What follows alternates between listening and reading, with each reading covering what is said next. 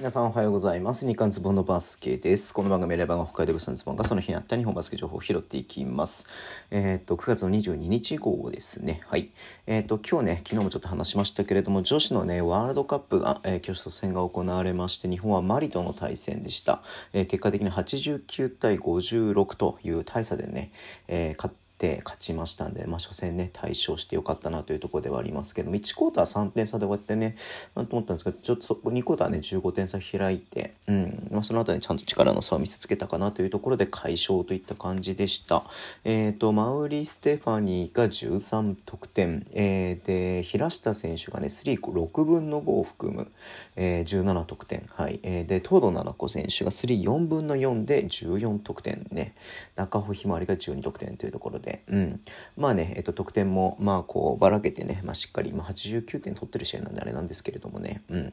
で、かつ、まあ、プレータイムがね、えっ、と、20分超えた選手が一人もいないというところで、まあ、最後ね、まあ、ちょっと開いたのもあったんで、えー、うまくね、バランス取ってきたのかなというふうに思いますけれども、みんながね、本当に、えー、っと、一番少なくて、えー、っと、吉田舞ちゃんの11分か。うん。で、一番多くて、えっ、ー、と、宮沢選手の19分48秒ね。うん。っていう感じでね、本当にこうバランスよくと言いますか、えー、うまくプレータイムをね、シェアして、さすが恩塚さんという感じでね、はい。えー、初戦を、ね、乗り切ったということであります。うん。もうね、早速明日はセルビア戦かな、えー、ね、試合がありまして、えっ、と、おおお24が、えー、なんだっけ、うんと、えー、25があれかカナダ戦か。で、26がフランス戦かな。うん。っ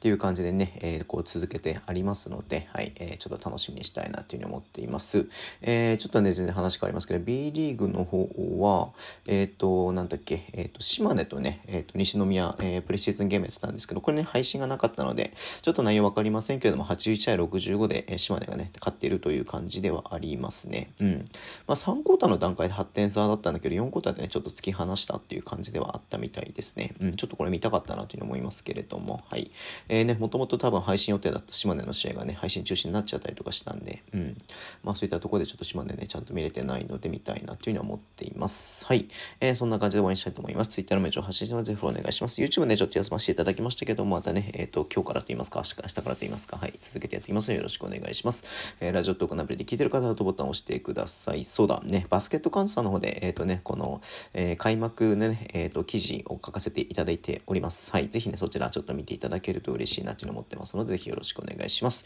えー、ではね、この辺で終わりにしたいと思います。それでは、いってらっしゃい。